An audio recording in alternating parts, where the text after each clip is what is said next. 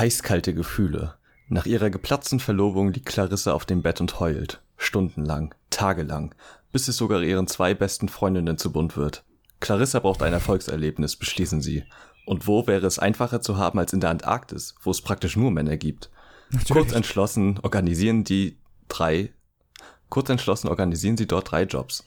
Doch vor Ort stellt Clarissa schnell fest, dass die Antarktis bei aller Neuromantik vor allem eins ist. Kalt. wow. Wow. Unglaublich. Die kriegt man direkt Sehr- Bock aufs Buch. Ähm, Mega. Ja, vielen Dank an Agent Bad ähm, auf Twitter für diesen wundervollen Klappentext. Das Wenn auch ja- ihr welche habt, dann könnt ihr den gerne an uns schicken über Twitter oder Mail an papiershowpodcast.gmail.com. Und damit Oder herzlich, Facebook, überall. genau, Entschuldigung. kein Problem. Oh nein, Und, ich habe äh, reingeredet. Wirklich, Robin. So, und damit herzlich willkommen zur 21. Folge. Nein, nein. 20.. 20. Zur 20. Ja, Eigentlich zur 21. Aber das ignorieren wir jetzt einfach, ja. wir ignorieren das ja. So, wie immer sind wir, ich bin Robin und mein geschätzter Mit-Podcaster Tim. Hallo. Hallo. So, äh, und eigentlich haben wir jetzt zu Anfang erstmal eine schlechte Nachricht zu. Wollen wir das am Verkünden. Anfang machen oder zum Schluss? Ah, ich dachte am Anfang, Ja, okay. Wo die Leute noch gefixt sind. Ja, gut. Ja, also wir haben eine schlechte Nachricht. Äh, unser geschätzter Kollege Yannick, der das Ganze eigentlich auch ins Leben gerufen hat, ähm, konnte, kann jetzt aus privaten und zeitlichen Gründen nicht mehr dabei sein erstmal. Genau. Ja, wir werden sehen, ob er sich dann später nochmal anschließt irgendwann. Ähm, aber Vielleicht. wir wünschen ihm auf jeden Fall alles Gute Genau, und hoffen bald wieder von ihm zu hören. so ist es. Und bis dahin machen wir erstmal zu zweit weiter. Genau. Werden mal gucken, ob wir hin und wieder nochmal was an Gästen reinbekommen. Ähm, Genau. Ja. Jetzt würde auch ja Platz sein, theoretisch, ne? Mit vier Mhm. Leuten ist vielleicht ein bisschen überfüllt, aber ja, genau. mit drei Leuten kann man das durchaus mal machen. Wir gucken mal. Tim vom Rumble Pack ist natürlich auch immer eingeladen, ne? Wenn er mal dabei sein will. Ja, auf jeden Fall. Also, wir müssen sowieso nochmal über Videospiele und Bücher reden. Ja, da könnten wir ja mal eine Sonderfolge machen. Ja. Und uns mega investigativ informieren vorher. Ja, das wird dann richtig harter Nerdscheiß, aber Sind wir Peter von die drei Fragezeichen? Oder? Oder nee, gar nee, nicht Bob, Bob. Andrews. Bob. Also Recherche und wirklich. Archiv, Bob. Ey, Ja. Scheiße. Ey. Ah, Oh, Robin, ey. echt so. Ich würde direkt verkacken beim Nerdquiz. Ja. So ein Scheiße. naja, was soll's. Naja, nach diesem super geil rationalen Vortext während dieser Inhaltsangabe, ich meine, Männer in der Antarktis gibt's ja wie Sand am Meer. Das weiß ja jedes Oder Kind. wie Schnee in der Antarktis, ne? Eben. Ja. So viele Pinguine, wie es da gibt, gibt's da auch Männer. Und man kann natürlich ab und zu mal den Weihnachtsmann besuchen, wenn man dann eh ja, schon es ist da praktisch. Mhm. Nein, fand ich, fand ich sehr gut. Also ich wollte ich noch mal kurz sagen. War, Ja. Gerne mehr Klappentexte. Ja, sowas, sowas finden wir gut. Genau. So, was ist Ja. denn bei dir passiert in letzter Zeit, Robin? Es ist ja jetzt schon ein Monat her. Also seit der letzten Folge. Wir haben uns ja schon vor zwei Wochen ne? Richtig. nochmal, äh, also ja, nun, das wollen wir jetzt einfach verdrängen. Ähm, Du verdrängst einfach mal. ja, ist bei dir denn noch was krasses geschehen? Nee, also jetzt hat ja diese Hitzewelle hier eingesetzt. Mhm. Und da ist man natürlich auch ein bisschen, äh, sagen wir mal, out of order. Ja, Ja, äh, Hitzschlag und so. Und da macht man auch echt nicht mehr so viel. ja. Ich habe äh, viele Serien geguckt, Lie to Me zum Beispiel. Kann ich Oh, empfehlen. cool. Ja. Gibt's auf Amazon. Auch bei Umsonst. Netflix, glaube ich. Echt? Mhm. Diese Huren. bei Netflix und bei Amazon. Wie können sie es wagen? ja. Ich glaube, jetzt fängt's an. Ja, aber sonst äh, eigentlich, wenn ich jetzt mal recht überlege, nicht so ultra viel, nein. Okay. Also ich habe ähm, letzten? Ja. Freitag äh, Shahak Shapira live gesehen, von dem ich ja in der Aha. letzten Folge das Buch vorgestellt habe.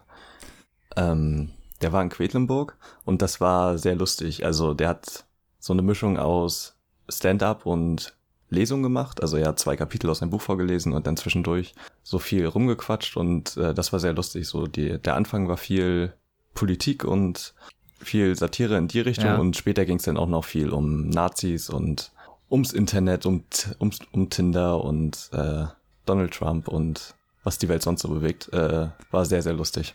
Den ganzen hot trendy Scheiß bei Twitter. Ja, genau. Und der Ja, hat mir noch in seinem Buch äh, unterschrieben, was auch sehr cool ist. Sehr cool. Ja. Das ist doch äh, mal chillig. Hm. Aber keine Konzerte. nee, diesmal nicht. Diesmal Äh, nicht. jetzt ist ja Sommer, ne? Also jetzt sind ja die ganzen Festivals, da gehen die Leute eher nicht so auf Tour. Oder muss ich halt für ganz, ganz viel Geld Karten kaufen für ja, Festivals? Fest, Festivals, weiß, magst du Festivals? Nein, ich mag keine Festivals. Ja, ich auch nicht. Ich mag insgesamt nicht so gerne Menschenaufläufe. So. Ja, außer sie sind mit nicht Käse gerne drin. überbacken, ne? Ja, eben, genau. Dann Mhm. sind sie ja lecker. So, aber wenn sie noch leben, sind sie schon ziemlich unangenehm. So, dann halte ich mich da gerne. Und wenn es dann auch noch so, ich muss mit meinem Kopf im Dreck pennen, in Anführungsstrichen, so, weil Ja. da ist der Campen angesagt, da bin ich auch gar kein Freund von. Ne? ja, Also ich auch mag ja so meine. drei Tage campen habe ich auch immer nie Lust. äh, Auch wenn ich nee. prinzipiell so Bock auf Festivals habe wegen der, also Künstler, die halt da auftreten, aber Klar. Wegen der ja. Mucke und so und wegen Genau. dem Flair, weil man natürlich was Cooles da machen kann. Aber mm, ich bin zu sehr Nesthocker dafür. ja, Dafür ich auch. gerne. Ja. Geht nicht. Höchstens mal hier äh, bei mir in Münster gibt's das Mainstream Festival. Das ist Mhm. dann jedes Jahr. Und das ist aber meistens auch nur einen Tag. Da kann man mal hingehen, ne? Ja, Ist klar. halt hier um die Ecke so. Ist aber auch eher so Metal und äh, so Gedöns. Mhm. Das ist hier relativ äh, groß in Münster. Okay. Aber ganz cool, kann man mal hingehen. Kann man sich mal angucken. Ich find's gut. Ja, wunderbar. Ja. Ist Und komisch. dann- Wir sind jetzt, äh, das ist übrigens die erste Aufnahme, bei der wir uns mal sehen per Skype. Ja, ist echt so. Ähm, schön dich zu sehen, Robin. Schön dich zu sehen. Ja, gleichenfalls. Gleichen, gleichenfalls, ja. Gut, Gleichenfalls. Sprache. Ja. Ähm, Ich studiere, ja. Mhm. Bildungselite Deutschlands, so. ähm, ja, Vorgeplänkel-Thema. Genau. Ähm, wir wollen über Enden reden. Enden, genau. Ähm, Wie sie die Enden, Bücher, also wie sie die Bücher Enden, beeinflussen. Enden. Genau. genau. Wie sie das Buch beeinflussen. Sind sie wichtig für das Buch? Sind sie nicht so wichtig? Genau, All diese also Fragen. eine Theorie, die ich habe, dass solange der Anfang und das Ende des Buches gut ist, ist es auch egal, wenn der Mittelteil eher mäßig ist. Bei Filmen zählt das irgendwie auch. Also so gefühlt ist das so. Ja, Wenn man so gut abgeholt wird und dann auch gut entlassen wird, ähm, dann So. es, bleibt es gefühlt immer irgendwie besser in Erinnerung, als wenn der Anfang oder das Ende schlecht wären. ja, Weißt das du? stimmt. Ich, ja, ich weiß, was du meinst. Ich äh, finde halt, dass es, ich finde, es kommt teilweise aufs Genre an. Du hast schon recht, bei so den meisten Sachen, äh, Bücher und Filme sollen dich ja meistens unterhalten eigentlich, ne? Mhm.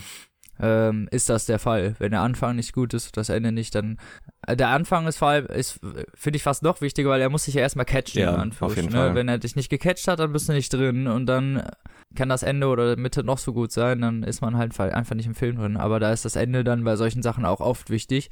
Ich finde, bei bestimmten Sachen kommt es drauf an. Also bei Krimis zum Beispiel muss das Ende schon gut sein. Ne? Also Auf jeden oder bei Fall, da bringt äh, Abenteuergeschichten ein oder offenes Ende auch eher weniger. Ja, bringt offenes. ja, oder es ist halt so, so diese, diese Fortsetzungskrimis, so, oh, er ist entkommen, so, oder oh, er war es doch nicht. ja, Aber die sind ja uncool. ja, irgendwie schon, ne? Also, Ja. ähm, hast du äh, ein krasses Ende, was dir so heftig in Erinnerung geblieben ist? Äh, ja, das vom äh, dunklen Turm zum Beispiel. Okay, da will ich ja, muss jetzt gar, halt auch nicht, gar. Ja. gar nicht spoilern, will ich jetzt hier, sondern das ist einfach so, dass ähm, Stephen King dir am Ende, in Anführungsstrichen, die Wahl lässt, ob du das richtige Ende liest. Ja, genau. Oder- Ab bei dem vierten oder fünften Band oder so hat er ja hingeschrieben, so das ist jetzt das Ende und wenn ihr Ja, weiterlesen so. wollt, dann äh, Genau. tut das aber auf eigene Gefahr dann quasi, ne? Ja, genau so ist es. Hm. Und so muss man das dann für sich selber entscheiden. Das weiß ich halt noch. Und da habe ich das Ende gelesen und dachte halt, das ist bei vor allem bei Stephen King, wenn man da in die Richtung geht und man viel von dem gelesen hat, weiß man, dass die Enden von dem meistens nicht so gut gelungen sind. Ja, also Eher er hatte so- ab und zu schon mal Schwierigkeiten. Durchaus, ja. Mit seinen Enden richtig klarzukommen irgendwie. Und äh, bei der Dunkle Turm war es eins der wenigen Enden, wo er dann extra reingeschrieben hat, das Ende so ist nicht so gut, in Anführungsstrichen, wo das Ende wirklich mal gut war. Ist interessant, seine Wahrnehmung, ne? Ja, finde ich sehr, wirklich sehr interessant. Und, Weil wenn ja. man jetzt so die Arena gelesen hat, ähm, ja, ist schwierig mit dem Ende. Sehr schwierig, ja. Ja. Das ist doch, ähm, sagen wir mal, sehr irrational. Also egal Ja. welche, egal was man sich selber gedacht hat, er hat's übertroffen. Oder das ist, sagen wir mal, eigentlich das Banalste, was man sich ausdenken kann, wenn man ein bisschen Fantasie besitzt. So. Das ist im Prinzip so wie das Ende von der Star Trek-Folge, von der alten Serie. So ja, ein bisschen. genau. Gab es auch Oder schon mal so, so- ähnliche Sachen. Das, So, so, so eine ganz schlechte Twilight Zone Folge. ja, genau. Die halt tausend Seiten lang war. Ja, eben. Ja, genau das. Und dich dann tausend Seiten gekostet hat und Ja, am Ende genau. so. Warum? Ja, ist schwierig. Aber also Stephen King schreibt ja meistens so, dass er eine Idee hat und dann erstmal drauf losschreibt. Und ja man merkt das auch. Ja, finde ich halt auch. Das kann äh, ja durchaus auch gut sein. Ich denke auch, das ist eine gute Methode, um zu schreiben, äh, wenn man jetzt nicht unbedingt schon so einen Fahrplan im Kopf hat und man sich selber noch so überraschen kann. Aber das kann halt auch schnell nach hinten losgehen, ne? Also Ja. wie man halt bei Ja. der Arena sehr gut sieht. Oder bei der Anschlag und er lässt es halt seinen Sohn schreiben. Und das ist halt wahrscheinlich besser, als er es hätte machen können. Wahrscheinlich viel besser, ja. Jemals, so. Ja. Also wie gesagt, sonst sind seine Enden eher immer mäßig. Aber Mhm. bei ihm ist es auch eine der wenigen Sachen, wo man es verzeihen kann, weil das Buch halt so gut ist, dass man sagt, okay, das Ende kann man ihm schenken. So. Das ja, Buch das war so schon. gut eigentlich, dass das Ende jetzt gar nicht so ultra wichtig war, wo wir jetzt gerade, wo wir jetzt gerade das Gegenteil eigentlich vorhin gesagt haben. Ja, Ist das aber, bei denen, ist, ist das bei dem so eine Ausnahme? ja, genau. Also in der Regel sind seine Bücher ja dann trotz alledem noch gut und lesenswert. Ja, Auch wenn es das kommt, Ende ich, auch- unstimmig ist manchmal. Ja, das stimmt. Und ich finde, es kommt auch immer darauf an, wie wichtig ähm, das Ende jetzt für den Gesamtverlauf der Geschichte ist. Ja, ob äh, das äh, der Weg dann eher das Ziel ist, ne? Oder Ja, oder wie Ja. bei Trainspotting, wo das nur so kleine Geschichten sind oder so, wo Ja, das ja okay, gar nicht gut. so. wenn es noch keinen roten Faden gibt oder so und die jetzt nicht so eine gewöhnliche narrative Struktur haben, dann ist das natürlich immer noch mal was anderes. Aber jetzt so ein klassisches äh, Anfang mit der Ende Ding, ähm, wenn da das Ende scheiße ist, ist halt auch schwierig. Ja, ist mega, ja. Also ich, äh, als ich noch so drüber nachgedacht habe, was mir für Enden im Kopf geblieben sind, also ich habe äh, auch bei Filmen äh, vergesse ich das Ende irgendwie immer am, am schnellsten, Ja. komischerweise, aber was mir halt krass im Gedächtnis geblieben ist, ist Kafka am Strand. Das Ähm, Ende. Ja. Also es war halt, Lustigerweise weiß ich nicht mehr, weil kenne ich das Ende nicht mehr. Nee, das ist mit äh, Nakata und dem Stein. Ja, siehst du, weiß, also. Ja, doch, ich Okay. glaube, so eine Ahnung, ich habe ich glaube, ich habe Mhm. so eine Ahnung, aber genau das mal, also ich wüsste es jetzt nicht, weil mir Also sind so war andere halt- Sachen, die ich mir gemerkt habe. Ja, also das war halt so weird irgendwie und auch irgendwie ganz schön auf eine Art. Ähm, das mochte ich ganz gerne. Und äh, hast du irgendwie so ein Lieblingsende? Oder war es schon der dunkle Turm? Ich fand das von Artemis Fowl gar nicht schlecht. Das ist nämlich, wenn man Futurama zu Ende geguckt hat, das ist so ein Futurama-Ende. Ach, Das wie, fängt, äh, die letzte Folge von Futurama so in der Art? Ja, genau. Ach, cool. Das ist so. die letzte Folge ist, von Futurama ist richtig gut.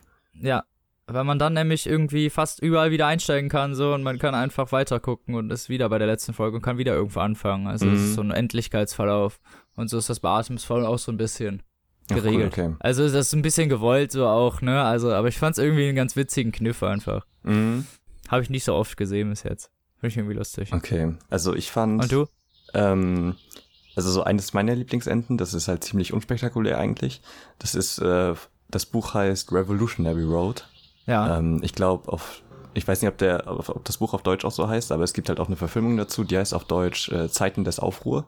Mhm. Ähm, der Film ist mit Leonardo DiCaprio und äh, Kate Winslet Ja. und ähm, ist von Richard Yates und äh, ist halt ein sehr ruhiges Buch und so mehr Charakterstudie im Prinzip und das Ende trifft das den ganzen äh, Geist im Prinzip dieses Buches und äh, der Charaktere so auf den Punkt. Und das Ende ist so Also- optimal. Man kann sich den Film auch angucken, das ist fast eine 1 zu 1 Verfilmung und das Ende ist auch genauso übernommen.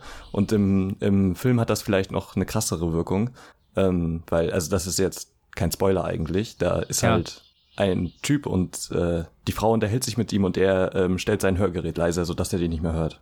Ah, okay. Und das ist das Ende. Und das ist im Film vielleicht noch ein Stückchen geiler, wenn man es da halt auch eben selber hört.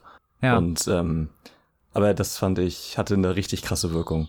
Und ähm, ja, Schreibt uns in den Kommentaren, welche Enden ihr am besten fandet. ja, das würde mich auch sehr Wenn ihr das habt, interessieren. Ähm, was hältst du denn von offenen Enden? Weil ich habe auch äh, einige Leute in meinem Freundeskreis, die das immer sehr scheiße finden, wenn geschichtlich es- so vernünftig zu ja, Ende geführt werden. Ich finde, es kommt irgendwie immer drauf an, wie die Geschichte dich geholt hat. So bei einigen Büchern, also ich habe zum Beispiel mal die seltsamen, habe ich ja auch mal vorgestellt hier, das war auch so ein Buch, das hat ein offenes Ende, also das ist wirklich so ein, also kein offenes Ende, sondern so eins, wo du das nächste Buch lesen musst, um das Ende zu erfahren. Okay, aber du meinst, aber es ist ja du meinst ein richtige Unterschied. offene Ende, ne? Ja, genau, es ist ja ein Unterschied, so. ob was äh, eine Geschichte nicht abgeschlossen ist oder halt ein offenes Ende hat. Weißt du, was Also, ich meine? Ja, ja, gut. Im Endeffekt liegt's ja immer am Autor, aber Ja, wie genau. er das haben will. Aber ich finde, ich finde das eigentlich eine ganz, eine ganz gute Sache. Ich finde, es kommt immer auf die Geschichte auch so ein bisschen an, ne? Wenn man jetzt, Ja, ich eigentlich auch, Wenn man- weil wenn man Platz für sehr eigene Ideen hat danach sozusagen, dann ist das vielleicht gar keine schlechte Sache. mh, Wenn die Geschichte eher abgeschlossen wirkte die ganze Zeit und dann irgendwie theoretisch irgendwie bei drei Vierteln abgebrochen wird und dann einfach gesagt wird so und ciao Kakao, dann ist das ja, ein, das, ja. Ja. gibt's ja auch, weißt du, die dann Ja. so wirken, als sollten sie abgeschlossen sein und dann liest du und auf einmal ist es vorbei und du denkst so, hä? mh, Hä? Okay, ja, habe ich auch schon mehrere von gelesen, von solchen Geschichten. Aber wenn das richtig offene Enden sind, finde ich das nicht schlecht eigentlich. Das ist ja auch Du? öfter bei Kurzgeschichten so. Also ich habe überhaupt nichts gegen offene Enden, auch nicht bei Filmen oder so. Ähm, ich, wenn es halt passt, dann mag ich den Film jetzt deswegen nicht weniger, nur weil es ein offenes Ende hat, weißt. Ähm, Und also mir fällt da jetzt äh, Stephen King auch wieder ein mit Der Nebel, eine Kurzgeschichte von ihm, wo es halt ja darum geht, dass in der Kleinstadt Nebel ist und der ist voller Monster und äh, Leute versammeln sich dann in so einem Supermarkt und da werden halt Lager gebildet und die beschließen dann, was sie tun wollen und so. Mhm. Und ähm, das Buch endet oder die Geschichte endet halt damit, also kleiner Spoiler, ähm, dass die in den Nebel fahren, die Familie, um die es da geht. Ah ja, genau, und dann diese Und dann- Nebelschwaden, die verschlucken und so. genau. Und. Und das, da endet dann das Buch. Und äh, es gibt auch eine Verfilmung davon, die ich auch nur sehr empfehlen kann. Die hat fürchterliche Effekte. Also die Monster sehen richtig scheiße aus. Aber ähm, Die sehen richtig scheiße aus. Ich Ja. hab den Film gesehen. Das, Ja, das sind- ist sind die richtig wirklich. brutal. Ähm, aber wenn man da drüber hinwegsehen kann, sind die Charaktere halt auch nach wie vor so typisch Stephen King halt wieder sehr Ja. gut und sehr hassenswert. Gerade diese religiöse Fanatikerin. Also, Die kann auch gar nicht leiden, diese Leute, ne? Das merkt man auch immer Ja. wieder. also es es ist sehr gern genommene Figur von ihm, ja. Und ähm, da endet der Film halt, also auch kleiner Spoiler. Ähm, Hm. Falls ihr den Film noch nicht gesehen habt, dann guckt ihn euch an oder überspringt jetzt so die nächsten paar Sekunden. Ähm, sie fahren in den Nebel und der Vater erschießt halt seine ganze Familie und bevor er sich selber erschießen will, kommt halt die Armee und rettet die. Und das ist einfach so brutal und so gut und so, äh, also Nice. so schonungslos und so böse. Noch auf eine Ähm, bösere Art fortgeführt. Ja, aber so richtig böse. Ich glaube, da hat Stephen King sogar gesagt, dass, er, dass er das Ende besser findet als äh, sein eigenes. Und das hätte lieber wählen sollen. Ähm, Mhm. was Ja, schon sehr cool ist. Sehr gut. Ja, also ich kann mich auch an noch eine Stephen King-Geschichte erinnern, wo dann, müsst ihr mal lesen hier, irgendwie, ich weiß gar nicht mehr, wie die heißt. Das Schreckgespenst oder so. Da geht's um so, Okay. Geht's um so ein, so ein theoretisch fiktives Gespenst, was halt im Schrank wohnt, so. Aber irgendwie, ja, weil seine Kinder glauben das halt so. Ja. Und er sagt natürlich, ist Schwachsinn und so. Aber irgendwie sterben seine Kinder immer auf ganz komische Art und Weise. Also hat dann irgendwie eine Tochter, die ihm das die ganze Zeit sagt und irgendwie eines Abends ist es wohl ganz schlimm und er lässt sie dann nicht bei sich schlafen, am nächsten Morgen ist sie tot. Kindserstickung. The so. Ja, Kindstod halt. Ja, kann passieren. Ja. So. Er hat halt immer Nächstes sehr Kind. interessante Ideen für Geschichten, ne? Nächstes Kind, genau das gleiche. Mhm. Ne, das, das macht er mit drei Kindern oder so. Und das ist, erzählt er halt alles irgendwie seinem Psychologen, ne, dass auch irgendwie das erste Kind war gar nicht von ihm und das zweite war halt so sein Liebling und der wurde dann auch wirklich von dem, äh, von diesem Gespenst umgebracht. So, der hatte noch, der, der Sohn hatte dann so ein aufgerissenes, erschrecktes Gesicht beim Sterben und war dann Mhm. so. Naja, und er wusste das auch irgendwie, dass da irgendwas ist, aber er konnte es ja nicht beweisen. Ja. So, und dann sitzt er halt bei diesem Psychologen und erzählt ihm das und dann ist diese Sitzung vorbei und er geht raus und will sich einen neuen Termin geben lassen und da ist gar keiner mehr. Also da ist gar keine Sprechstundenhilfe oder sowas. Und Mhm. dann geht er zurück und die Klamotten des Doktors liegen auf dem Boden und die Schranktür geht zu. Nice. Und man ist das halt auch so, boah, mies. Gutes. Ende. Er kann es ja auch, wenn er will, ne? Muss man ja mal sagen. Ja, das ist schon, also gibt schon richtig fiese Enden, ey. Das ist richtig mies, ey. Ja, also vor allen Dingen in seinen Kurzgeschichten von dem äh, Nachtschicht sollte man sich vor allen Dingen mal äh, durchlesen. Er hat Ja. sehr, sehr gute Das ist Kurzgeschichten. auch das einzige, der einzige Band, den ich von ihm habe. Ich muss mir die anderen auch nochmal holen. Ich habe noch im Kabinett des Todes und äh, Sommer, Frühling, Winter, anderes. Tod oder so. ja, das habe ich auch. So Das soll ja auch sehr gut sein. Das ist auch gut, da ist Stand by Me die Geschichte drin, Mhm. Auch wenn äh, man sehr den guter Film, Film. kennt. Ja, äh, Er kann halt auch anders. Also ich finde eigentlich fast die Geschichten, die jetzt nicht so wirklich was mit Horror zu tun haben, literarische, an literarischer Qualität auf jeden Fall immer richtig krass. Also auch Atlantis oder so. Und halt Stand By Me sind so krasse Geschichten. Ähm, ja. also er kann, wenn, wenn ihr mal was lesen wollt von King, was jetzt nicht Horror ist, ähm, die Kurzgeschichten sind auf jeden Fall immer eine gute Anlaufstelle. Ja. Oder Joyland könnt ihr euch auch mal äh, Mhm. lesen. Das habe ich gelesen. Das war auch eine, ist eine nette Geschichte halt. So. Also es ist Mhm. nichts Gruseliges jetzt wirklich drin, aber es halt, so muss ja auch nicht immer gruselig sein, finde ich, oder so mega auf Horror getrimmt. Ja, genau. Die war einfach, war, war so ein nettes Sommergeschichtchen. Vor allen Dingen so zum Sommer ist die mega gut zu lesen. So, das ist halt, hat so ein bestimmtes Flair, was so Mhm. rübergebracht wird, so in dieser Geschichte, finde ich, so von Sommer und Abenteuer. Ja. Ja, so, und äh, weil wir jetzt schon so viel von Stephen King reden, geht's ja direkt mit ihm weiter. Ja, genau. Dann, äh, ich fange hier an mit meinem ersten Buch hier. Und zwar Stephen King, ah, Christine. Aber dieses Mal, da haben wir jetzt noch gar nicht drüber geredet. Auch besser so, vielleicht. naja, Christine ähm, ist 1993 das erste Mal rausgekommen und handelt von, ja, eigentlich der Obsession eines jungen Mannes für ein Auto, was ihn immer mehr so in Besitz nimmt. So, und äh, die Geschichte beginnt eigentlich damit, dass ähm, Arnie Cunningham, das ist der, der Junge, der diesem Auto verfällt und äh, mit seinem besten Freund Dennis Gilder zusammen von einer äh, Arbeitsschicht fährt. Die machen Sommerjobs auf der Baustelle und fahren zurück. Und äh, am Straßenrand sieht er diesen alten Plymouth Fury stehen, so ein ganz altes von so ein ganz altes Schätzchen halt, so ein Schlachtschiff, Mhm. die so ungefähr 50 Liter pro einen Kilometer verbrauchen. So. Ja. Ähm, völlig verrostet, völlig im Arsch, aber dieser Arnie leuchtet auf einmal voll auf und sieht halt dieses, dieses Ding irgendwie als, keine Ahnung, als hätte er einen Rohdiamanten gefunden oder sowas. Ne? Und dann muss er sofort anhalten und springt raus und will dieses Auto halt unbedingt auch kaufen. So, und äh, zu diesen äh, beiden Typen muss man sagen, der Arnie Cunningham ist eigentlich eher so ein, ich will nicht gar nicht sagen Streber, weil das stimmt nicht unbedingt, sondern eher ein Außenseiter.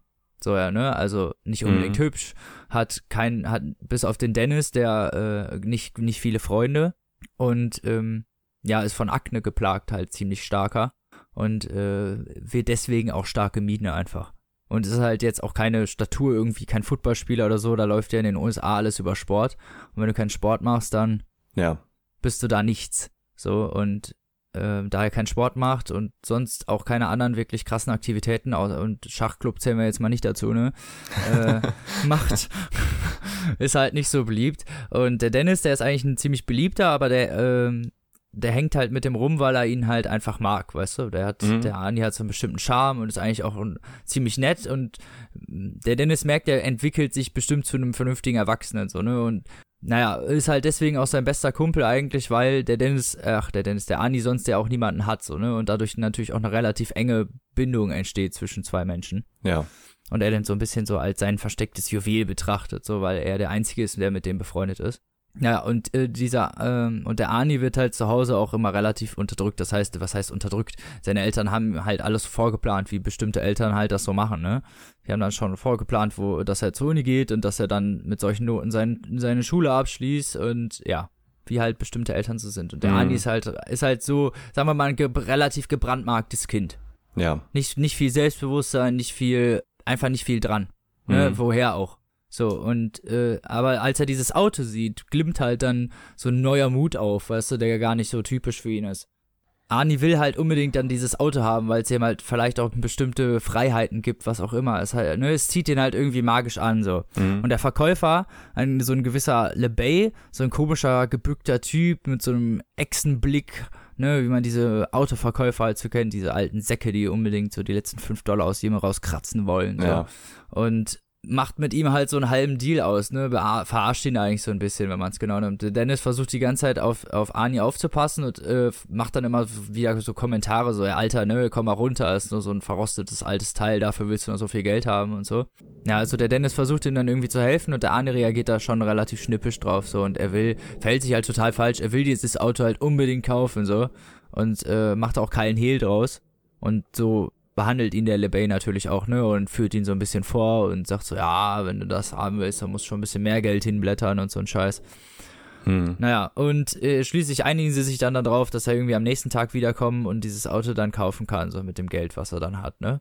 Und der und dann fährt er halt nach Hause und hat dann halt den übelsten Streit mit seinen Eltern, während die, dieser Dennis dabei ist, wo halt dann auch rauskommt, wie krass sie den eigentlich unter der Fuchtel haben, weil er dieses Auto auch nicht kaufen darf, ne? Also er hatte halt gute Argumente okay. dafür, dass er sich dieses Auto kaufen darf Und äh, diese Regina, also seine Mutter, ist halt doch schon sehr oppressiv so und, und unterdrückt ihn schon relativ krass. Und auch eigentlich ihr Mann, der dann versucht, so ein bisschen einzulenken, äh, wird da äh, systematisch flach gehalten. Und, ne? Okay, also die ist sehr dominant. Ja, sie ist sehr dominant. Und äh, der Ani setzt sich halt das allererste Mal wirklich krass so gegen sie durch. Aber noch so in, in kindlicher Manier irgendwie. Mhm. Weißt du, so, ne, fängt, wird laut, fängt an zu schreien, so, und äh, fängt an mit ah, okay. ihr, zu, ihr zu diskutieren und zu argumentieren und sowas. Was man ja theoretisch, wenn man im Recht ist, so zu sagen, auch gar nicht mehr machen muss, ne? Mhm. So, und, ähm, ja, und das verläuft sich ja, der, der, der Dennis wird dann halt irgendwie auch so ein bisschen mit reingezogen und das Ganze verläuft sich halt so ein bisschen, ne? Also, der haut dann irgendwie ab und die Eltern müssen halt zustimmen, weil sie nichts dagegen machen können, so weil er ihn auch, glaube ich, irgendwie dann hinterher damit droht, dass er sonst von der Schule geht, wenn sie ihn nicht lassen. Und am nächsten Tag fährt der Arnie halt mit dem Dennis dann da hin und holt das Auto ab. Und während äh, Arnie mit dem Le Bay im Haus ist, um den Vertrag zu unterschreiben, setzt der Dennis sich dann halt in die, dieses Auto und mehr, hat einmal so dieses kurze Gefühl von, dass er in einem heilen Wagen sitzt, so dass dieses Auto heil sein könnte. Und dann fängt dieses Auto an, mit ihm zu reden. Also nicht, okay. ne, es fängt nicht an zu reden, sondern es spricht halt in seinen Gedanken und versucht ihn so zu verführen. So, ah, nimm du mich doch, so, ne, kauf mich, poliere okay, nicht, mal. Nicht so Kid-mäßig wie bei Night Rider, sondern. Nee, nee, nein, sonst, okay. sondern halt so Voodoo-mäßig. Ja, ja. Und, äh, ja, und er hat halt totale Angst davor und verflüchtet halt sofort, weil er das natürlich nicht, äh, weil, weil das Auto mit ihm gesprochen hat, so. Mhm. Ja, also das Auto repariert sich über die Zeit halt. Man merkt das relativ schnell über die Zeit halt von selber. Also der macht da selber nichts dran. Und während sich das Auto verändert, verändert sich dieser Ani äh, äußerlich auch. Also nicht nur äußerlich, aber das ist das, was erstmal die Leute sehen. Ne? Also die Akne geht weg und er sieht insgesamt besser aus und äh, also strahlt mehr und hat ähm, strahlt mehr aus insgesamt. Und ähm, das Auto verändert ihn halt auch äh, seine Persönlichkeit. Also er wird dann auf einmal jähzornig und, naja, benutzt dauernd zum Beispiel dieses Wort Scheißer, was dieser LeBay eigentlich immer benutzt hat. Mhm. Und ben benutzt diese Wörter dauernd und äh, regt sich über Kleinigkeiten auf, die, über die er sich sonst früher nie aufgeregt hat. Irgendwann lernt er dann diese, äh, lernt er dann in der Schule die Lee Cabot kennen. Das ist eine, die ist äh, da ganz frisch hingezogen und kennt ihn auch noch nicht und weiß halt nicht, dass er eigentlich, also was heißt eigentlich, dass er vorher so ein aknegesichtiger Außenseiter war und sieht ihn halt nur als das, was er ja jetzt ist. Und mit Christine ist er dann halt, ne, er ist, äh, sieht halt besser aus, hat irgendwie ein bisschen mehr Charisma und ja, zieht sie dann so ein bisschen in seinen Bann. Und der Dennis steht aber auch so ein bisschen auf die so. Und da weiß man schon relativ früh, dass da irgendwann was kommen wird. Also das bandelt sich okay, schon so an. Ja. So, und ähm, ja, und da ist eigentlich diese, diese, äh, diese Viererbeziehung zwischen diesem, äh, zwischen Lee und Christine und Arnie und Dennis. So. Mhm. Und ähm, das ist so dieses äh, infernalische Sozialgeflecht, was da zusammengewürfelt wurde, was da jetzt dann bestehen muss, in Anführungsstrichen. Okay. so, und ähm, das spitzt sich natürlich immer weiter zu, weil diese Christine ist halt ja irgendwie besessen und dieses Auto nimmt auch immer mehr Besitz von ihm ein ja, da kommen dann krasse Geschichten drüber raus, was dann vorher mit dem Auto passiert ist und so und ja. Ja, das, das Buch ist ja auch sehr dick, ne? Das Buch ist sehr dick und hat irgendwie fast 700 Seiten. Hätte ich auch ehrlich, also ich äh, kenne die Geschichte ja und so und auch den Film. Ja. Und ähm, ich hätte nie gedacht, dass das Buch so dick ist, weil, also es geht halt um besessenes Auto, ne? Ja, genau. Eigentlich schon. Aber äh, genau das meine ich. Deswegen habe ich also zu viel erzählt, weil es eigentlich um dieses Sozialgeflecht irgendwie geht, ja, dieser, dieser vier Leute. Ja. Und das ist ja sehr authentisch beschrieben, ne? Durchaus, ja. Also man ist da von der ersten Minute eigentlich voll drin, weil Stephen King so eine Art von Beschreibung hat. Also er schreibt die ganze Zeit aus, aus einer auktorialen äh, Sicht, aber halt ähm, immer äh, in dritter Person. Also ne, nicht, nicht in Ich-Form, sondern halt der Dennis, aber meistens äh, mit auktorialer Sicht in eine Persönlichkeit. Das heißt also, es ist schon ja. personenbezogen also eigentlich. Sicht die meiste Zeit dann, ja. Genau was dann halt auch nochmal bestimmte Sichten aufzeigt, ne? Wenn die Perspektive wechselt. Das sind, sind immer eine dieser vier Personen, aus der die mhm. Sicht dann geschrieben ist. Und dann wechselt teilweise die Perspektive und dann merkt man das auch total, wie sich dieser Andi verändert, wo, wo man am Anfang äh, aus seiner Person dann gehört hat, der eher so ein bisschen arglos war und dann hinterher total jähzornig und böse wird. Aber ist das denn auch also nachvollziehbar beschrieben, diese Veränderung? Ja, durchaus. Also, Weil das ist denn ja, wenn es halt einfach so kommt und man das jetzt nicht so nachvollziehen kann, ist das ja auch irgendwie scheiße. Ja, es ist mehr halt, weil er sich dann über sein Auto auf, also ne, es, es wird eher am Anfang mal so darüber ähm, relativiert, dass er sich über sein Auto aufregt und dass er sich da mal den Rücken verknackst und dass alle gegen ihn sind halt, ne? Mhm. Aber es sind halt auch alle gegen ihn. Also deswegen ist es vielleicht halt auch realistisch, weil niemand möchte eigentlich, dass er mit diesem Auto abhängt. So, jeder ist sie gegen dieses Auto. ja. Selbst ja äh, hinter, was heißt hinterher? Selbst Dennis hat was gegen dieses Auto und ähm, auch später seine Freundin hat was gegen dieses Auto. Also keiner kann dieses Auto wirklich leiden. So. Und ähm, deswegen ist das wahrscheinlich vielleicht verständlich, weil halt er immer mehr Druck bekommt so, und sich so ein bisschen in die Ecke gedrängt fühlt. So, ne? Also irgendwann merkt man halt, dass das nicht kein normales Verhalten mehr ist. Aber das liegt ja dann wieder an dem Auto und wird darüber relativiert. Ne? Also Mhm.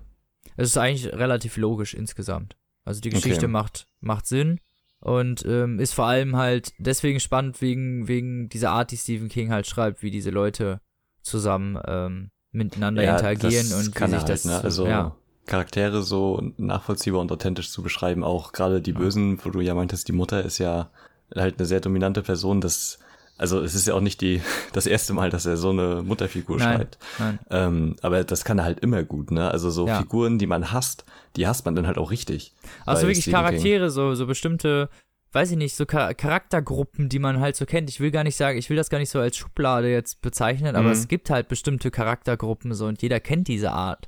Und er schafft das halt, das irgendwie so prägnant auf einen Punkt zu bringen, die zu beschreiben, dass man, ja, solche Leute kenne ich, weißt du, man ist sofort mit denen irgendwie ähm, verknüpft, weil man sofort eigentlich denkt, ja, solche Leute kenne ich auch.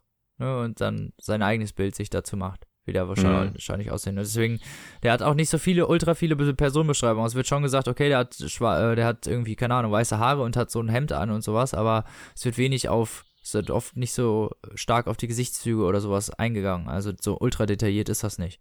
Und da Aber es ist ja gut, dass er sich dann auf so wenig Charaktere konzentriert. Nicht, dass das noch so ausartet wie bei die Arena, dass es dann irgendwie so 30 Charaktere gibt oder so. Ja, man Ähm, merkt auf jeden Fall, dass es eins seiner früheren Bücher ist. mh. Also ich muss sagen, der Gruselfaktor hat sich irgendwie so ein bisschen in Grenzen gehalten. Also an einigen Stellen war es durchaus spannend, Mhm. aber ich würde nicht sagen, dass es gruselig war. Aber es kann vielleicht halt, keine Ahnung. Man ist ja schon ein bisschen abgestumpft. Auch so, ne, wenn man das, wenn man schon mehrere Sachen gelesen hat und so. Ja, klar. Äh, auch gerade, ich meine, Stephen King hat ja auch viele gruselige Sachen geschrieben. Ja, Ähm, das, also es ist jetzt auch, glaube ich, nicht unbedingt die Geschichte, die so wirklich gruselig sein soll. Also so wie es sich anhört, geht es ja auch eher um die Charaktere halt, ne, und weniger um den Genau. Grusel an sich. ja, eigentlich schon, ja. Und um diese Veränderung auch und, ne, wie, äh, Mhm. die da so mit zurechtkommen und was dann darauf hingehend mit deren Beziehungen passiert und so weiter. Ne? Also wie sich das Ganze entwickelt eigentlich. Da ist das Spannende, so, ne? Also, und natürlich will man die ganze Zeit, dass irgendwer dieses Auto kaputt macht, so, aber Mhm. ich will nicht zu viel verraten. Also, äh, von mir eine klare Empfehlung ist äh, im Heine Verlag, kostet, äh, ich glaube, 14 Euro Mhm. als Taschenbuch und ist halt ein ziemlicher Schinken.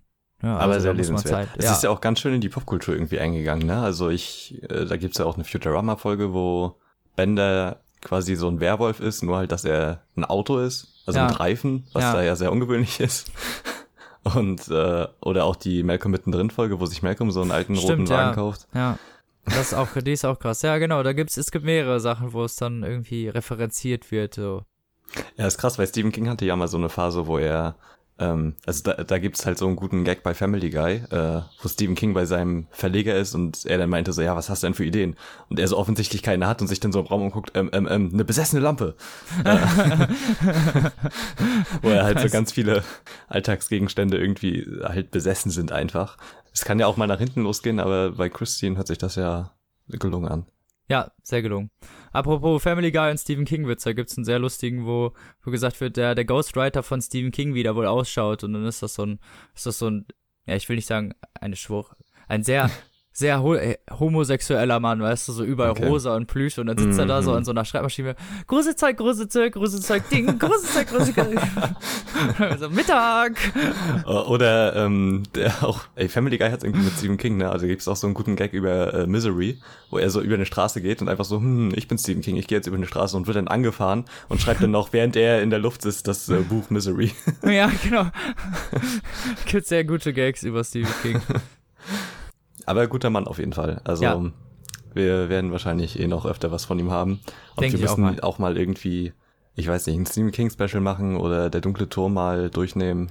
Der dunkle Turm wäre ich auf jeden Fall dabei. Aber also ich hab's ja schon gelesen. Du bist hier. Ja, ich halt nicht. Ich äh, muss noch, Das dauert ich muss ewig. da noch durch. Ja. Wir müssen das dann so nach und nach machen, mal so drei Ja. Teile. Ja, Ähm, kann man ja machen. genau. man ja mal angehen. Ähm, So, dann, äh, wenn wir hier schon, ja, eh, keine Ahnung, mir fällt keine Überleitung ein. wenn wir schon über tolle Bücher reden. So, Oh ja. Ähm, ja, das ist jetzt äh, das dritte Mal, dass ich das vorstelle. Ähm, ja, also ähm, und das erste Mal, dass ihr es hört.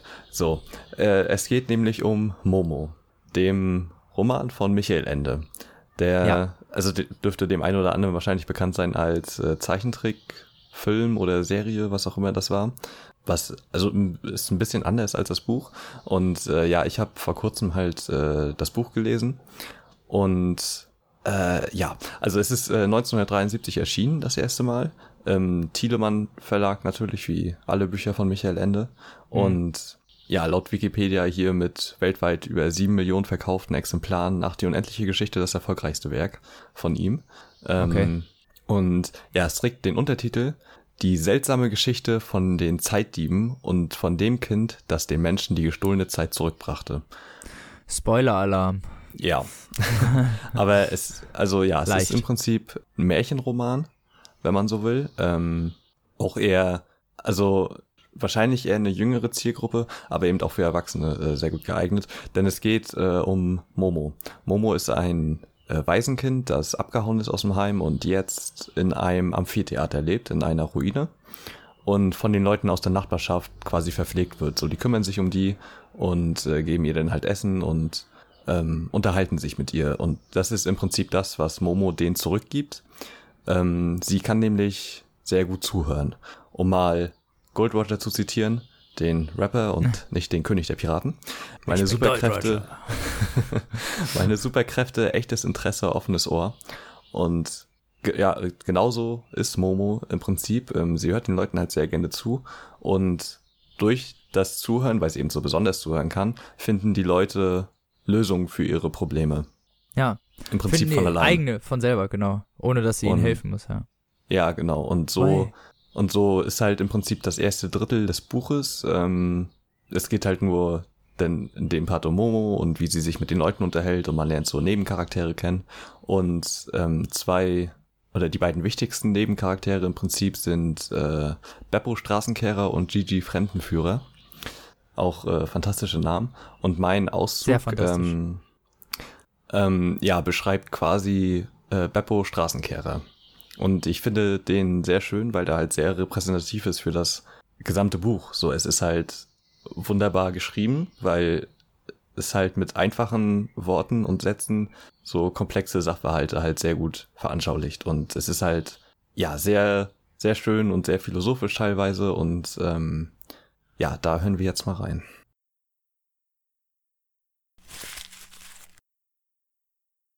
Wenn jemand auch sehr viele Freunde hat, so gibt es darunter doch immer einige wenige, die einem ganz besonders nahestehen und die einem die allerliebsten sind.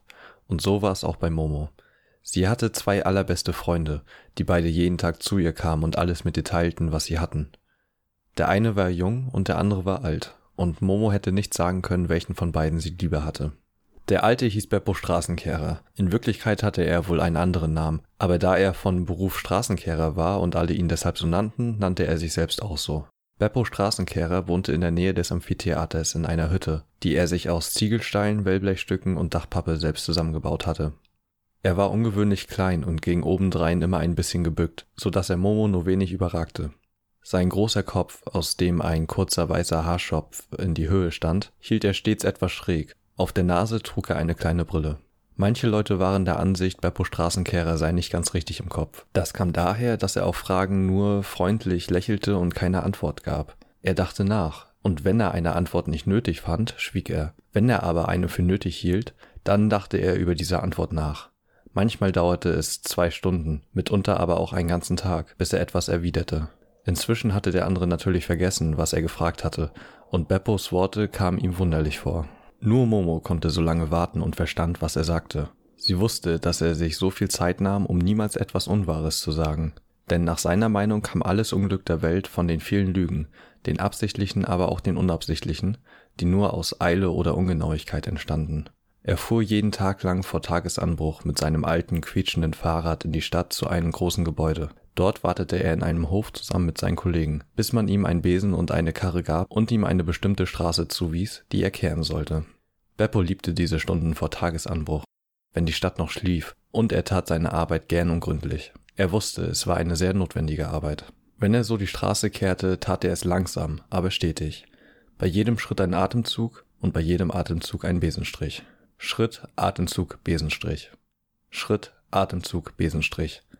Dazwischen blieb er manchmal ein Weilchen stehen und blickte nachdenklich vor sich hin. Und dann ging es wieder weiter. Schritt, Atemzug, Besenstrich. Während er sich so dahin bewegte, vor sich die schmutzige Straße und hinter sich die saubere, kamen ihm oft große Gedanken. Aber es waren Gedanken ohne Worte, Gedanken, die sich so schwer mitteilen ließen wie ein bestimmter Duft, an den man sich nur gerade eben noch erinnert, oder wie eine Farbe, von der man geträumt hat. Nach der Arbeit, wenn er bei Momo saß, erklärte er ihr seine großen Gedanken, und da sie auf ihre besondere Art zuhörte, löste sich seine Zunge und er fand die richtigen Worte. Siehst du, Momo? sagte er dann zum Beispiel. Es ist so. Manchmal hat man eine sehr lange Straße vor sich. Man denkt, die ist so schrecklich lang, das kann man niemals schaffen, denkt man. Er blickte eine Weile schweigend vor sich hin, dann fuhr er fort. Und dann fängt man an, sich zu eilen, und man eilt sich immer mehr. Jedes Mal, wenn man aufblickt, sieht man, dass es gar nicht weniger wird, was noch vor einem liegt, und man strengt sich noch mehr an. Man kriegt es mit der Angst, und zum Schluss ist man ganz aus der Puste und man kann nicht mehr. Und die Straße liegt immer noch vor einem. So darf man es nicht machen. Er dachte einige Zeit nach, dann sprach er weiter. Man darf nie an die ganze Straße auf einmal denken, verstehst du? Man muss nur an den nächsten Schritt denken, an den nächsten Atemzug, an den nächsten Besenstrich und immer wieder nur an den nächsten. Wieder hielt er inne und überlegte, ehe er hinzufügte. Dann macht es Freude. Das ist wichtig. Dann macht man seine Sache gut. Und so soll es sein. Und abermals nach einer langen Pause fuhr er fort. Auf einmal merkt man, dass man Schritt für Schritt die ganze Straße gemacht hat. Man hat gar nicht gemerkt, wie, und man ist nicht aus der Puste. Er nickte vor sich hin und sagte abschließend Das ist wichtig. Oder ein anderes Mal kam er, setzte sich schweigend neben Momo, und sie sah, dass er nachdachte und etwas ganz Besonderes sagen wollte. Plötzlich blickte er ihr in die Augen und begann. Ich hab uns wiedererkannt. Es dauerte lange, ehe er mit leiser Stimme fortfuhr. Das gibt es manchmal. Am Mittag, wenn alles in der Hitze schläft, dann wirkt die Welt durchsichtig, wie ein Fluss, verstehst du? Man kann auf den Grund sehen. Er nickte und schwieg ein Weilchen, dann sagte er noch leiser Da liegen andere Zeiten, da unten auf dem Grund. Wieder dachte er lange nach und suchte nach den richtigen Worten. Aber er schien sie noch nicht zu finden, denn er erklärte auf einmal in ganz gewöhnlichem Ton Heute war ich an der alten Stadtmauer zum Kehren. Da sind fünf Steine von einer anderen Farbe in der Mauer. So, verstehst du? Und er zeichnete mit den Fingern in den Staub ein großes T.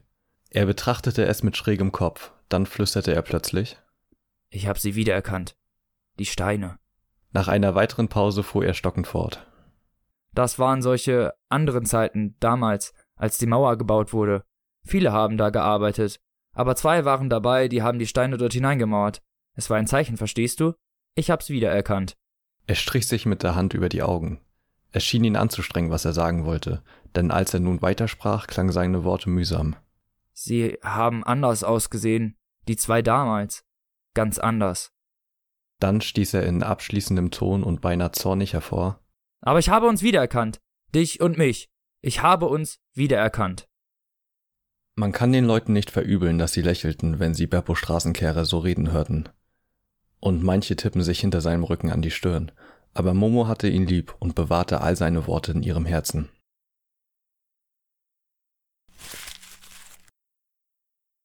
Ja, und äh, Beppo Straßenkehrer ist halt einer ihrer besten Freunde und ähm, Gigi Fremdenführer ist halt jemand, der ja sich im Prinzip nur ständig Geschichten ausdenkt und die dann erzählt und äh, die Leute, also die Kinder in der Umgebung hören ihn halt immer sehr gerne zu und irgendwann ja, bekommt er halt auch Reisegruppen und so und erzählt denen halt den größten Quatsch im Prinzip. Und ähm, den, äh, ja, kann man äh, denn auch lesen in, in äh, ge gewissen Kapiteln und äh, ja, das ist im Prinzip so der erste Teil des, äh, des Buches und es bleibt natürlich nicht alles so idyllisch und ähm, denn es gibt die grauen Herren. Das sind ja böse Menschen mit grauen Hüten, grauen Aktentaschen, grauen Anzügen und grauen Zigarren. Und ähm, die wollen den Menschen die Zeit stehlen. Das sind äh, Vertreter der Zeitsparkasse und die überreden die Leute dazu, ihre Zeit zu sparen, Richtig. äh, damit sie die dann aufbewahren können. Und und nutzen die Hoffnung der Leute irgendwie aus, ne? Also dieses, dieses allgemeine Gefühl, was die Menschen haben, dass sie glauben, sie hätten ihr Leben verschwendet. Und wo- obwohl sie eigentlich lieber was ganz anderes machen wollten und dann immer glauben, dass sie damit glücklich geworden sind und sich dann fragen, wo die Zeit geblieben ist. Da kommen dann die grauen Herren und bieten dir einen Zeitsparvertrag an, von dem du Genau. hinterher gar nichts mehr hast. Genau, und äh, man äh, kann auch ein Gespräch lesen, wie das verläuft mit äh, Fussi, dem Friseur. Ja, eine sehr so, traurige? Geschichte. Ja, Fusi, Ja, ja, genau. Fusi, ja. Ja, genau, und da merkt man halt, äh, wie ernst und äh, wie böse der Roman eigentlich ist. Also ich glaube, als Kind fällt einem das wahrscheinlich eher nicht so auf und man findet äh, wahrscheinlich dann eher die absurd großen Zahlen dann so äh, lustig oder so. Ja. Aber es ist halt ein wirklich ernster Unterton da drin. Genau. Wenn man es als Erwachsener liest, liest man das auch nochmal als mit einem ganz anderen Blick Ja. auf die Dinge. Und ähm, ja, das, die, die Tücke dahinter ist quasi, dass den Menschen nicht in Erinnerung bleibt, dass sie die, den grauen Herren begegnet sind. Äh, weil die halt so unscheinbar sind und quasi die in der Masse verschwinden. Ja. Und ähm, dadurch vergessen sie halt auch, dass äh, sie diesen Zeitsparvertrag eingegangen sind und hetzen im Prinzip nur noch durchs Leben, ohne dass sie eigentlich wissen, warum. Und Haben keine ähm, Zeit, haben eigentlich gar keine Zeit für gar nichts mehr. Genau, und den, äh, die Kinder sind bei denen das größte Problem, weil die halt nur Zeit verschwenden. Und gerade Momo ist denen halt ein großer Dorn im Auge. Und ja, die grauen Herren versuchen dann sie zu bestechen, indem sie ihr äh, Puppen geben mit Kleidern, aber mit denen sie halt nicht spielen kann. Also ja, genau. Die, so eine Puppe, der- die der immer Sinn mehr der- Kleider haben will. Genau, das ist der Sinn der Puppe. Du musst den halt, du musst dir halt ständig neue Kleider kaufen. Ja. Und ähm, das bringt Momo nichts, weil sie, sie ist halt sehr minimalistisch oder beziehungsweise sehr Asketisch. kreativ, kreativ und fantasiereich und äh, kann halt mit Will mit der Puppe kleinsten- dann eigentlich gar nicht spielen oder kann dann Genau. damit gar nicht spielen. Genau, weil sie halt mit den normalen Kleinigkeiten aus allen im Prinzip ein Spielzeug machen kann. Und ähm, ja, weil sie eben so gut zuhören kann, äh, bricht der graue Herr im Prinzip.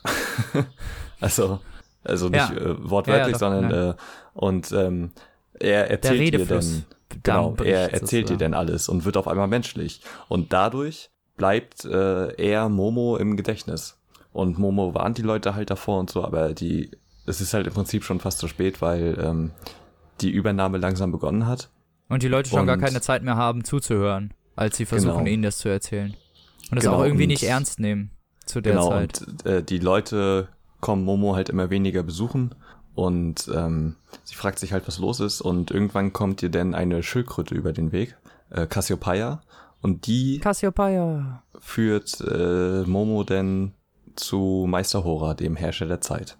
Und von da an will ich eigentlich nicht so viel erzählen, ähm, Nee, weil es also wirklich noch spannend wird gegen Ende. sehr hin. spannend, ja. Auch da das Ende äh, sehr, sehr gut, muss man mal sagen. Ähm, das Finale ist also generell alles sehr gut gelöst und ja, das, was das Buch halt so besonders macht, ist wirklich dieser unglaubliche Einfallsreichtum und diese Fantasie, die halt in jedem Kapitel steckt. Ne? Also in Mhm. jeder Geschichte, jede Kleinigkeit ist halt irgendwie äh, Durchdacht. also so, ja genau, so, Auch die Ideologie, finde ich, die dahinter steht, ist halt eine ja, sehr tiefe und irgendwie eine sehr ähm, wünschenswerte eigentlich auch, ne? Weil, Ja, genau. Und ähm, das reizt mich halt in letzter Zeit äh, eh bei äh, Dingen, die eigentlich eher für Kinder bestimmt sind, also vor allem Cartoons. Ich gucke in letzter Zeit halt sehr viel Adventure Time und Regular Show und Steam Universe und sowas.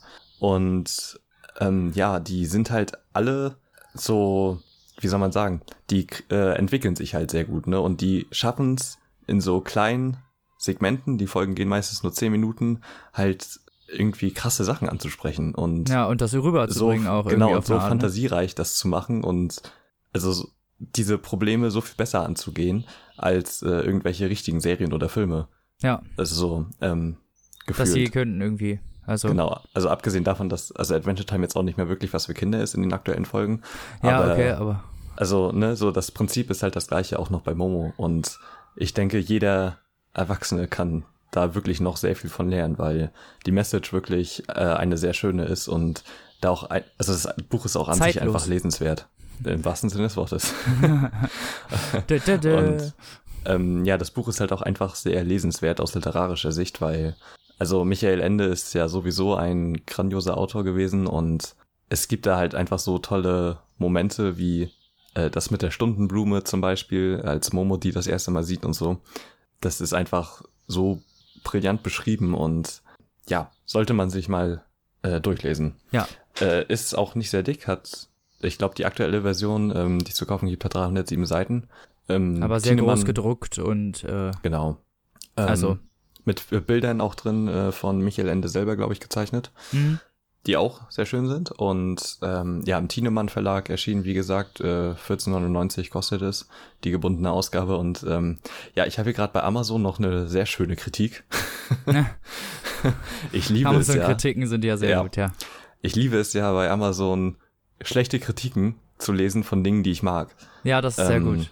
Was die Leute teilweise so viel Kriterien haben, wieso sie das nicht mögen, ist Ja, genau. sehr, sehr und, gut. Und bei Momo ist hier eine Kritik geschrieben von Florian am 14. März 2003. Die Überschrift ist nicht so gut. So, ich zitiere.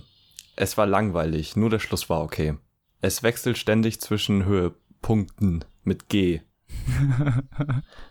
Es gibt Also noch viel entweder bessere noch sehr Bücher. jung oder sehr ungebildet. Ja, es gibt noch viel bessere Bücher. Ich würde es Langweilern empfehlen.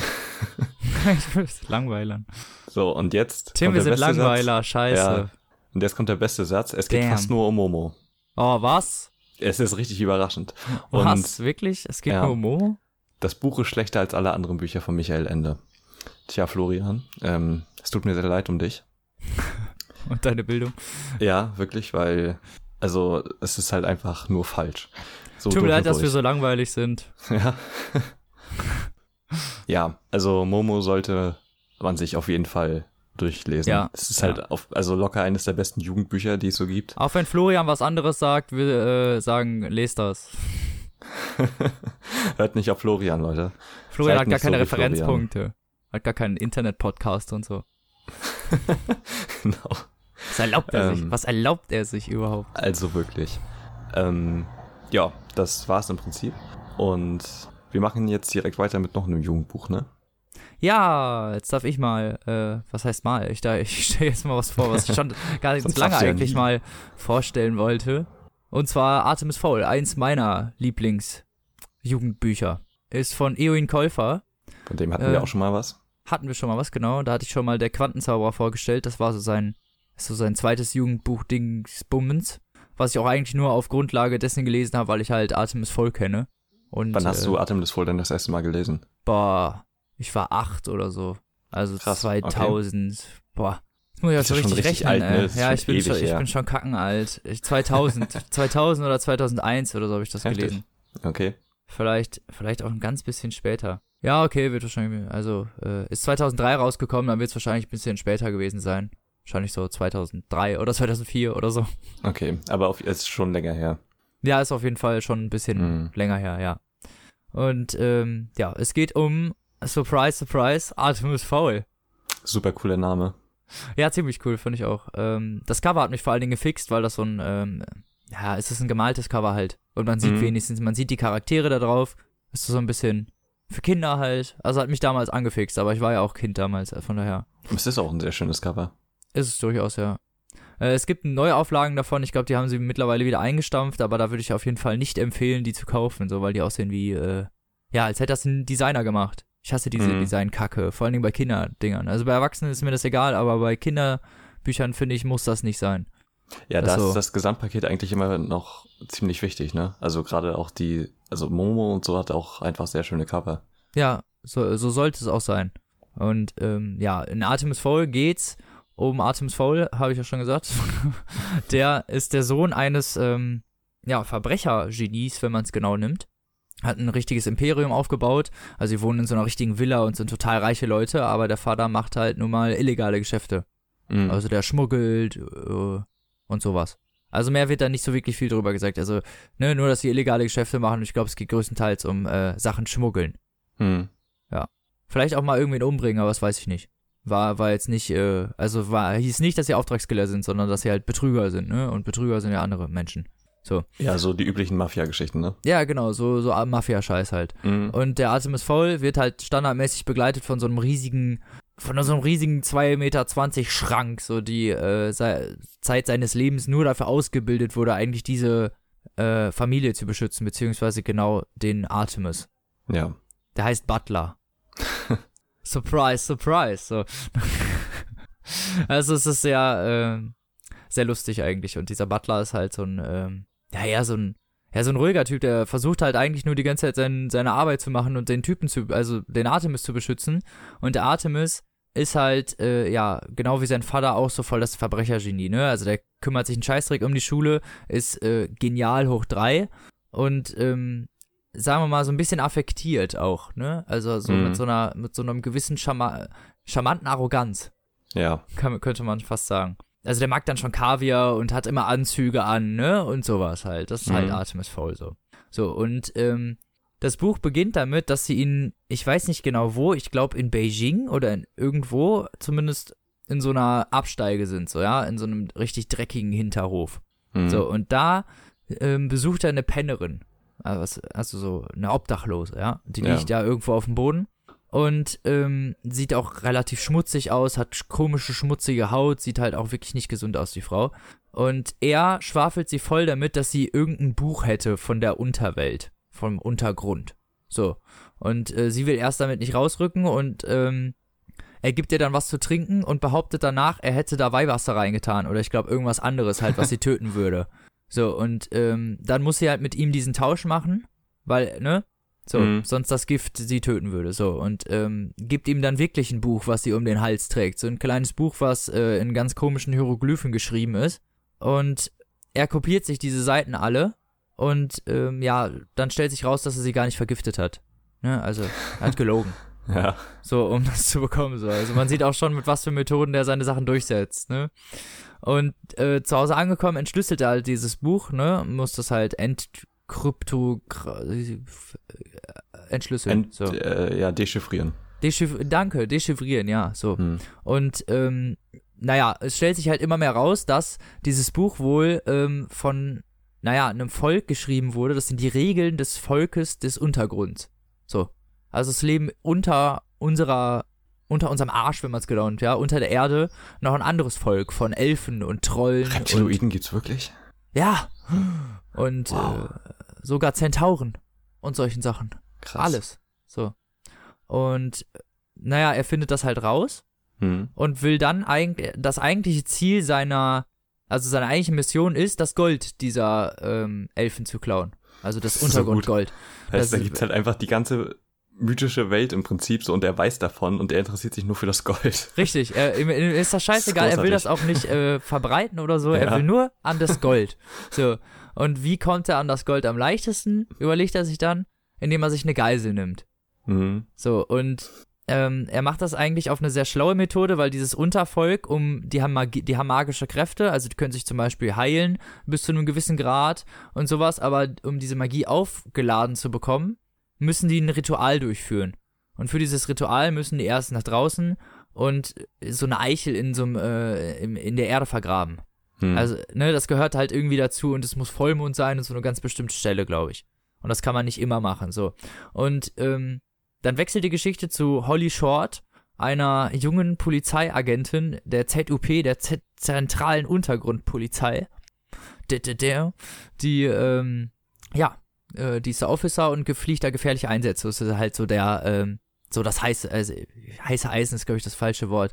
Ähm, so der Rebell der Truppe, weißt du? okay. So ja. hört nicht auf die Anweisung, macht so das, was sie will, so bringt sich selber und andere im Notfall in Gefahr.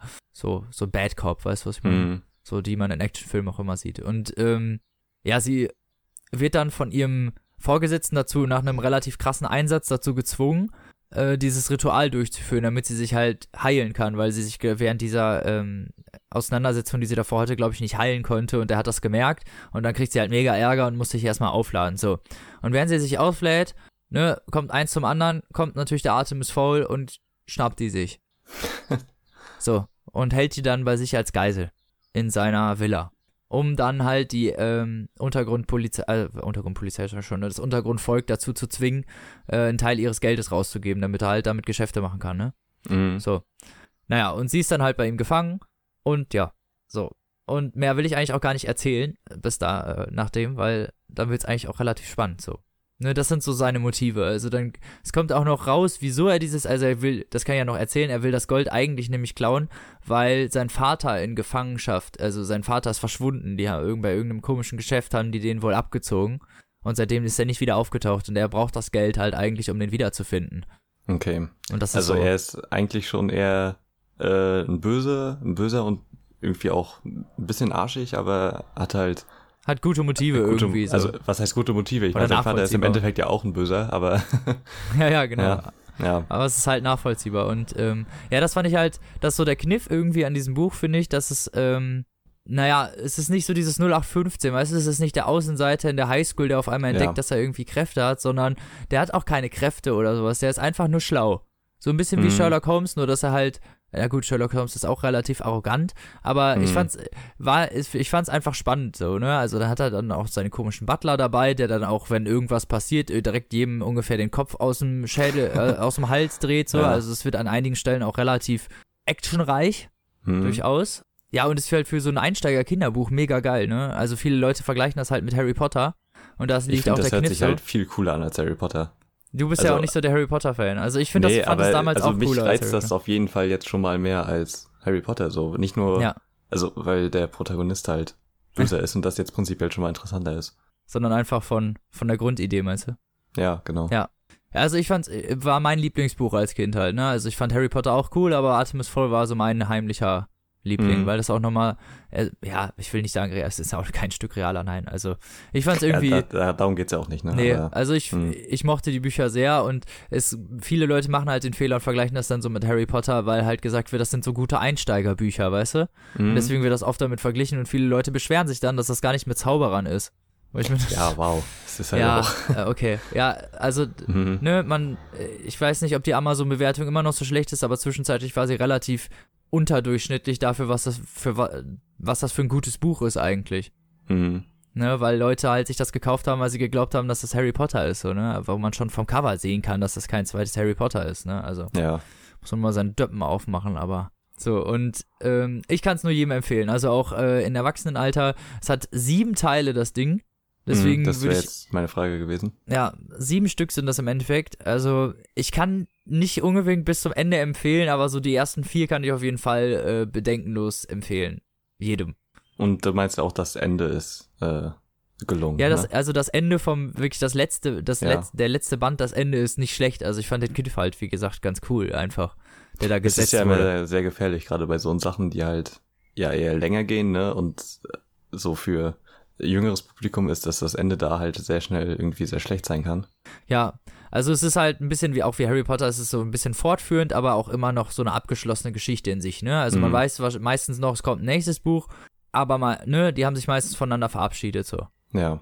Und äh, dann wird noch was hin, dann kommt auf einmal am nächsten Mal, oh, da, oh, sie sind doch, sie wussten doch alles und sie haben doch nicht Mhm. den Vergesslichkeitszauber oder was weiß ich nicht. Also wird das halt gemacht irgendwie. Naja, also bis zum vierten Teil kann ich das euch auf jeden Fall empfehlen. Vielleicht den fünften auch noch und dann war es das aber. Ja, also Okay. Rest, man kann die restlichen gerne lesen, ich habe das auch gemacht. Äh, Sollte man nur nicht vielleicht hintereinander lesen. Also ich könnte die auch empfehlen, aber man sollte nicht alle sieben Stück hintereinander lesen, weil es dann doch irgendwann, irgendwann repetitiv wird Hm, okay. und langweilig und das ähm, ja, es wird dem Buch auch nicht wirklich gerecht, weil das ist eigentlich unfair so, aber wenn man immer wieder das gleiche vom selben Autor liest, ich glaube, wenn man die ganze Zeit Stephen King liest, wird das irgendwann auch langweilig. Ja, auf jeden Fall. Habe ich doch einen dunklen Ton gemerkt. und alles hintereinander liest so und so boah, irgendwann so Alter. Mhm. Naja, nicht zu viel des Guten. ja, aber äh, kostet 10 Euro äh, im List Verlag erschienen. Ja. Und kann man, vor allen Dingen, wenn man irgendwie kleine Neffen hat oder Brüder, Kinder, äh, Mhm. weiß ich nicht, was für Wand Verwandtschaftsverhältnisse man noch mit Babys oder Klein eher Babys, äh, Kindern haben kann. Ja. Kann man auf jeden Fall, würde ich das empfehlen. Da haben Kinder bestimmt auch Spaß dran. Also ich zum Beispiel wurde dadurch relativ krass ans Lesen überhaupt mal angefixt, so. das eins der ersten Bücher war, die ich halt wirklich so gut fand, dass ich sie dann durchgelesen cool. habe Hm. und dann daraufhin halt angefangen habe, andere Bücher noch zu lesen. So, und deswegen ist das halt einfach eins meiner Lieblingsbücher, weil mich das eigentlich zum Lesen gebracht hat, wenn man es genau Ja. nimmt. So, ja, es ist doch sehr gut. sehr gut, ja. Und das war's dann eigentlich auch schon mit unseren Büchern, ne? Ja, genau. Das Hey. war's schon. So, jetzt kommt der dritte Teil hier, und zwar mit die Musikempfehlung. Yay. Also, ähm, ja, Materia hat äh, ein neues Album rausgebracht. Richtig. Es heißt Roswell und es ist sehr gut geworden. Ja. Oder? Also du sehr äh, deine, deine Freundin hat das auf Platte geholt, ne? Genau. Ähm, schöner roter Vinyl. Rote, ja, mit CD dabei. Kann man sich kaufen, 24 Euro, glaube ich, bei Amazon oder so. Ist noch, ist noch vorrätig, glaube ich. Ja. Ähm, Und äh, ich finde das sehr, Sehr geil. gelungen. Er hat ja jetzt, ich glaube, vier Jahre oder drei oder vier Jahre kein Album mehr rausgebracht. ja, ja. Und ähm, ich, also ich finde das tatsächlich durchweg sehr gut. Also kein Song oder so, der da stört, was. Nö, fand ich auch. Weil Was ich immer Ähm. nur schlecht finde, ist, dass es am Radio läuft, so, weißt du, dann läuft nur Dreck im Radio, dann, Ja. dann eine gute Sache, und man denkt sich nur so, ja, hm, Aber ich, also ich finde, das Album hat auch weniger Hitpotenzial. Also vielleicht Aliens ist so ein Ding, Ja, was vielleicht, vielleicht, so ja. groß werden könnte, aber ich finde, also das hat jetzt nicht so wie bei den vorherigen Alben so dieses eine Ding, so wie Lila Wolken oder Verstrahlt oder so, was Ja. man halt so kennt. nee. Ähm, Höchstens halt jetzt dieses Geld, äh, äh, das. Geld muss weg, glaube ich. Das ist ja das, was jetzt Hm. die Single-Auskopplung ist, aber mal schauen, wie das so wird. Weil Material Girl zum Beispiel war auch in den Charts. Ja, also es ist auf jeden Fall sehr gut und ähm, man kann sich im Zuge dessen hat Materia nämlich auch noch sein allererstes Album nochmal neu rausgebracht, das erste Mal auf Vinyl. Base Das heißt Ventura. Space Ventura ist von 2007 und äh, ja, ist halt mehr Battle Rap so, aber auch sehr hörenswert. Also man kann, man stellt da schon eine krasse Weiterentwicklung fest Ja, von Roswell zu Base Ventura. Also da rappt er halt noch wesentlich langsamer und also quasi fast nur Halftime und äh, halt sehr Punchline-mäßig. Ja, Materia, die deutsche Synchronstimme von Jesus und so. ist schon, also es ist schon, wer, wer Rap-Fernsehen, wäre ich 20.15 Uhr. Ähm, also er hatte es schon damals sehr gut drauf. ist jetzt schon zehn Jahre alt und ähm, ja, auf jeden Fall eine Empfehlung von uns beiden, ne? ja, durchaus. Also Rostock Represent und so. Ähm, ja, stimmt. ja, ich kann auch sonst noch, ähm, wer etwas, wer viel oder wen es an Hass derzeit mangelt, äh, dem kann ich äh, das, die neue EP von Audio 88 ans Herz legen, nämlich Sternzeichen Hass. Sind acht Lieder, geht 22 Minuten und ist quasi die geballte Essenz an Wut und Hass an. Ist das, ist das Punk oder was ist das? nee, auch Rap. Ach so, das ist, ach so. Ich verwechsel da manchmal ein paar Sachen. Mhm. oh Gott. So, da hat die Stimme einen Abgang gemacht. Was ist denn Das los? kann mal passieren. Okay. Ja, es ist äh, sehr, sehr gut geworden, finde ich. Ähm, also, die haben halt, also Audio 88 und Yesin haben auf ihrer letzten Platte ein Lied gehabt, das heißt, warum ich Menschen nicht mag. Das ist ein Solo-Track von Audio und das ist im Prinzip so die Weiterführung, so acht Lieder Hass im Prinzip. Ah, da hast du mir mal ein Video geschickt, ne? ja, stimmt. Ja, Ähm, doch, hab ich mir es mal gibt, angeguckt. Äh, ist nicht schlecht eigentlich. Ja, also es gibt zwei Videos mittlerweile und äh, was ich empfehlen kann, ist äh, eine Split-Single, das Lied vom Tod auf dem Theremin und direkter Vergleich. Ähm, das Video ist halt auch sehr gut dazu und ähm, ja, textlich geht's halt in die richtige Richtung quasi, ne? Also Ja. gegen AfD und wen es da sonst noch so gibt. Hurensöhne im Allgemeinen. Genau. ja, Sehr und gut. äh, die Platte gibt's auch als wunderschöne ähm, Pictured-Vinyl, Ach, geil. ähm, Mit die sehr Druck cool direkt aussieht. auf der Platte. Ja, Das ist immer chillig. Die sind sehr selten. Ja, genau. Und ähm, das Cover ist halt auch sehr cool. Und ähm, die Platte sieht halt aus wie ein Teller.